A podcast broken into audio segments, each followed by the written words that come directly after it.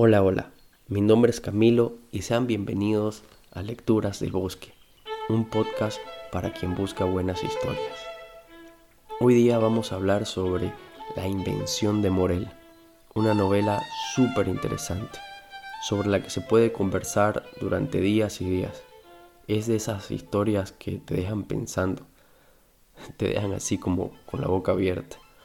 Además, tiene uno de los finales que más me ha gustado entre todos los que he leído.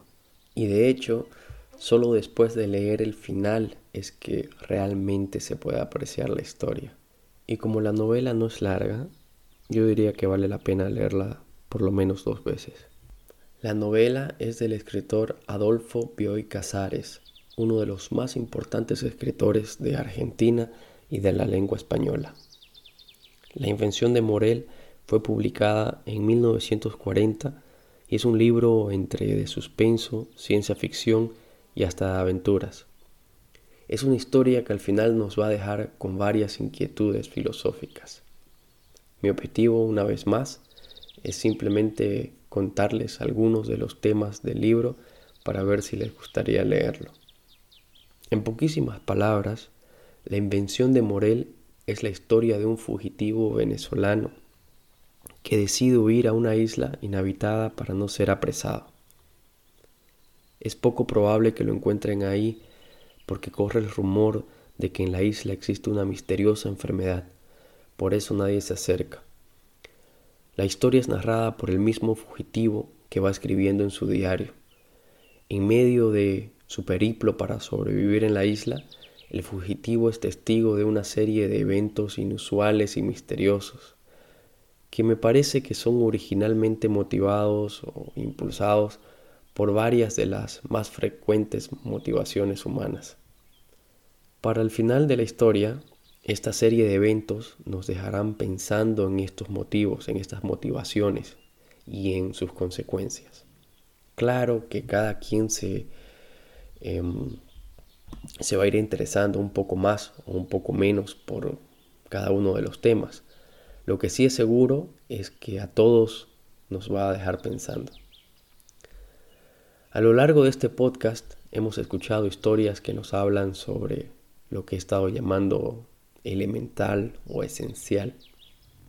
Una vez leí en el libro de Robert McKee que se llama El guion, en inglés el libro se llama Story, que todas las historias bien narradas deben tratar sobre verdades universales, pero que deben ser contadas de una manera particular y única.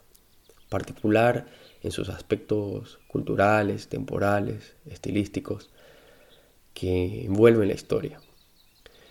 Y una historia mala, por el contrario, sería una historia donde lo importante son esto que envuelve a la historia, los aspectos locales, culturales, estilísticos, los efectos especiales de la película, por así decirlo, las explosiones, las patadas voladoras o los diálogos existencialistas, pero que tienen un pobre drama de lo esencial. De las historias que ya hemos comentado aquí en el podcast, algunas han sido sobre la ternura, sobre la fantasía, sobre las relaciones del ser humano con su entorno, sobre cómo llevar la vida o sobre cómo conducirse a sí mismo a través de ella.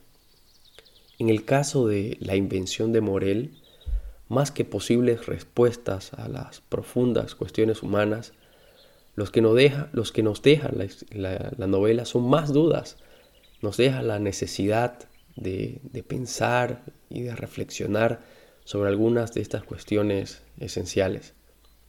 Pero ¿Cuáles son las cuestiones esenciales que toca esta historia?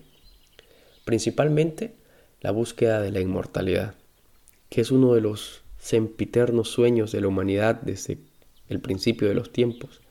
De hecho, la epopeya de Gilgamesh, considerada la primera obra de literatura de la historia, trata de un poderoso rey que, herido, dolido eh, por por la muerte de su mejor amigo, viaja hasta los confines del mundo en busca de la inmortalidad.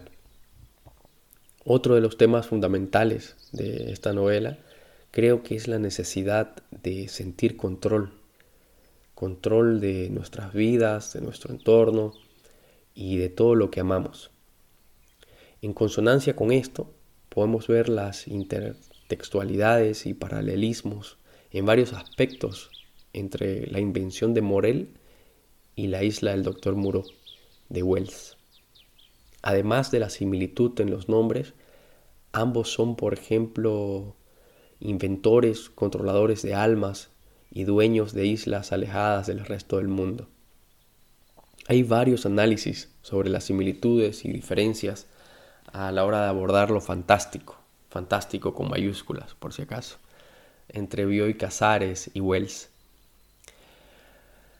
Para quien le interese profundizar sobre el tema, hay varios libros y también hay mucha información de esto en Internet.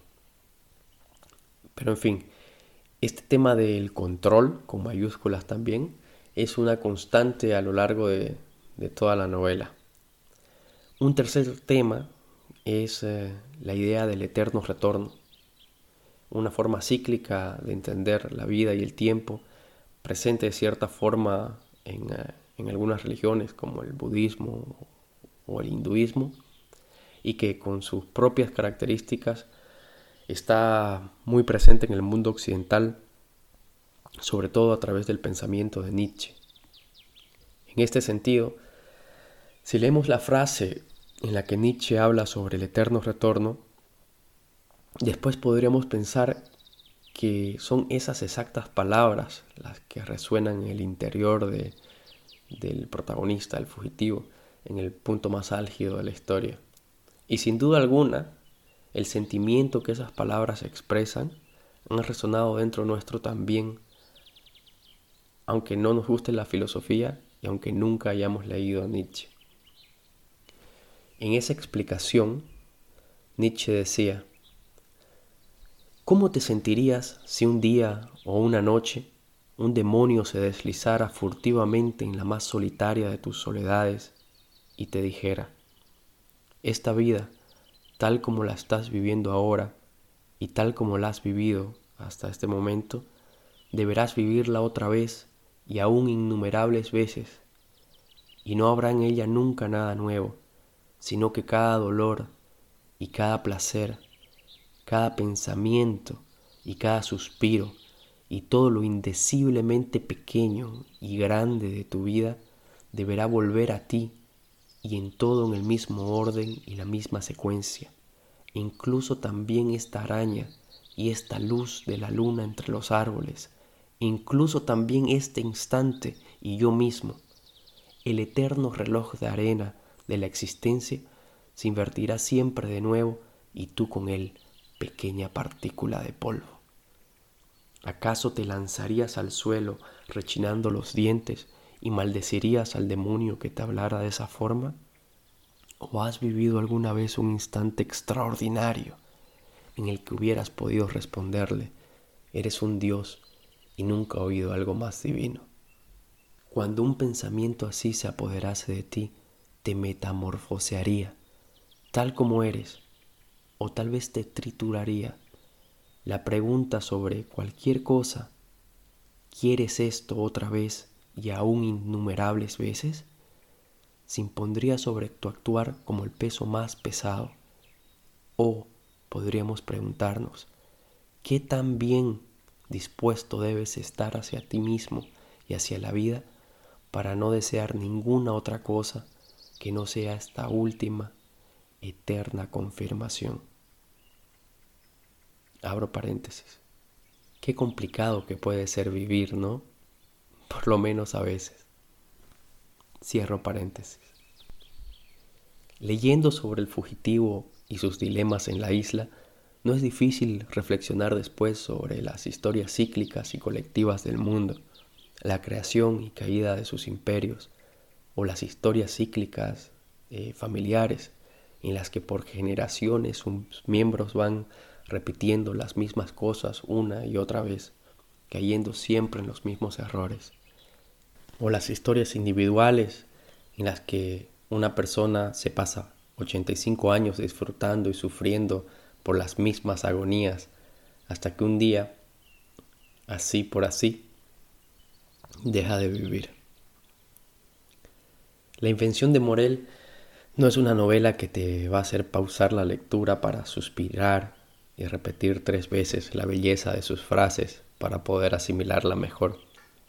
Pero sin duda es una novela que te va a invitar a pensar. Por último, otro de los temas esenciales que trata esta novela, que esté tal vez medio entreverado con todas las cuestiones anteriores y que no puede faltar claro, es el tema del amor. Pero sobre ese tema no voy a hablar hoy. Otro día, con la ayuda de otra historia, hablaremos de amor. Hay otros temas que también la novela eh, nos invita a reflexionar, como el tema del exilio o la teoría de Malthus sobre el crecimiento poblacional. Pero creo que los primeros temas que comentamos son los más importantes de la obra. Ahora ya eh, cómo son presentados y por qué aparecen todas estas cuestiones en la novela no es lo mío. Para eso hay que leer el libro. Termino diciendo una vez más que la novela puede parecer confusa al principio, pero no es larga. Así que si les cuesta comenzar, tengan paciencia y recuerden que solo después de leer el final eh, realmente van a poder apreciar la novela. Como siempre, les voy a leer un pedacito del libro, chiquitito esta vez, para ver si se animan a leer el libro entero después. Hoy, en esta isla, ha ocurrido un milagro. El verano se adelantó.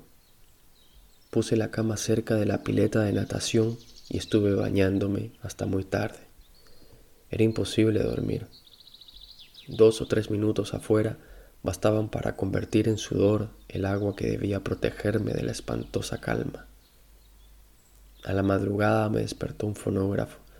No pude volver al museo a buscar las cosas. Huí por las barrancas. Estoy en los bajos del sur, entre plantas acuáticas, indignado por los mosquitos, con el mar o sucios arroyos hasta la cintura viendo que anticipé absurdamente mi huida. Creo que esa gente no vino a buscarme. Tal vez no me hayan visto. Pero yo sigo mi destino. Estoy desprovisto de todo, confinado al lugar más escaso, menos habitable de la isla, a pantanos que el mar suprime una vez por semana. Escribo esto para dejar testimonio del adverso milagro. Si en pocos días no muero ahogado o luchando por mi libertad, Espero escribir la defensa ante sobrevivientes y un elogio de Malthus. Atacaré en esas páginas a los agotadores de las selvas y de los desiertos. Demostraré que el mundo, con el perfeccionamiento de las policías, de los documentos, del periodismo, de la radiotelefonía, de las aduanas, hace irreparable cualquier error de la justicia. Es un infierno unánime para los perseguidos.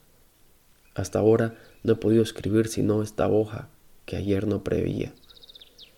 ¿Cómo hay de ocupaciones en la isla solitaria? Qué insuperable es la dureza de la madera, cuánto más grande es el espacio que el pájaro movedizo. Un italiano que vendía alfombras en Calcuta me dio la idea de venirme.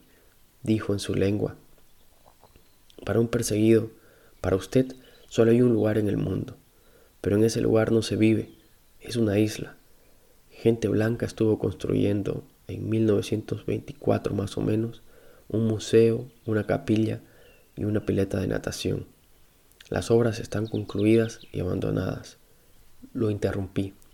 Quería su ayuda para el viaje. El mercader siguió. Ni los piratas chinos ni el barco pintado de blanco del Instituto Rockefeller la tocan. Es el foco de una enfermedad aún misteriosa que mata de afuera para adentro. Caen las uñas, el pelo, se muere la piel y las córneas de los ojos, y el cuerpo vive ocho o quince días. Los tripulantes de un vapor que había fondeado en la isla estaban despellejados, calvos, sin uñas, todos muertos, cuando los encontró el crucero japonés Namura. El vapor fue hundido a cañonazos. Pero tan horrible era mi vida que resolví partir. El italiano quiso disuadirme. Logré que me ayudara. Anoche, por centésima vez, me dormí en esta isla vacía. Viendo los edificios, pensaba lo que habría costado traer esas piedras, lo fácil que hubiera sido levantar un horno de ladrillos. Me dormí tarde y la música y los gritos me despertaron a la madrugada. La vida de fugitivo me aligeró el sueño. Estoy seguro de que no ha llegado ningún barco, ningún aeroplano, ningún dirigible. Sin embargo, de un momento a otro, en esta pesada noche de verano, los pajonales de la colina se han cubierto de gente que baila, que pasea y que se baña en la pileta, como veraneantes instalados desde hace tiempo en los teques o en Marienbad. Bueno, esa es una primera parte, un fragmento de, de la novela. Así es como el, el fugitivo va narrando sus días. Y recuerden que es al final que todo, que todo tiene sentido. Así que espero que les haya dado un poco de curiosidad sobre el libro y que se animen a leerlo. Si alguien tiene algún comentario o sugerencia, puede escribirme a lecturasdelbosque.gmail.com. Un abrazo y hasta la próxima.